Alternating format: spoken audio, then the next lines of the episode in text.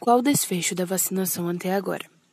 E em países como Israel e Reino Unido, já há sinais promissores de que as vacinas estão reduzindo as internações e mortes em hospitais, bem como a transmissão na comunidade. Mas, embora quase toda a Europa e as Américas tenham iniciado campanhas de vacinação, apenas uma parcela de países africanos o fez. Agatha Demarais, diretora de Previsão Global da Economist Intelligence Unity, braço de pesquisa e análise da revista britânica The Economist, fez algumas das pesquisas mais abrangentes sobre o assunto.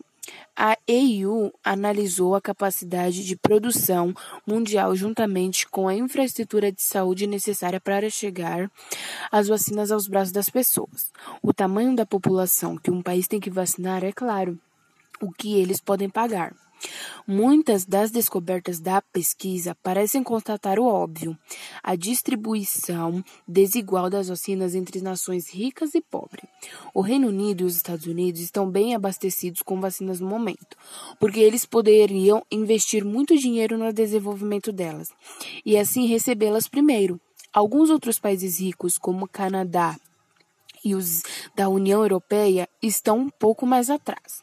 A maioria dos países de baixa renda ainda não começou a vacinar, mas algumas surpresas. Confira pro o programa de distribuição.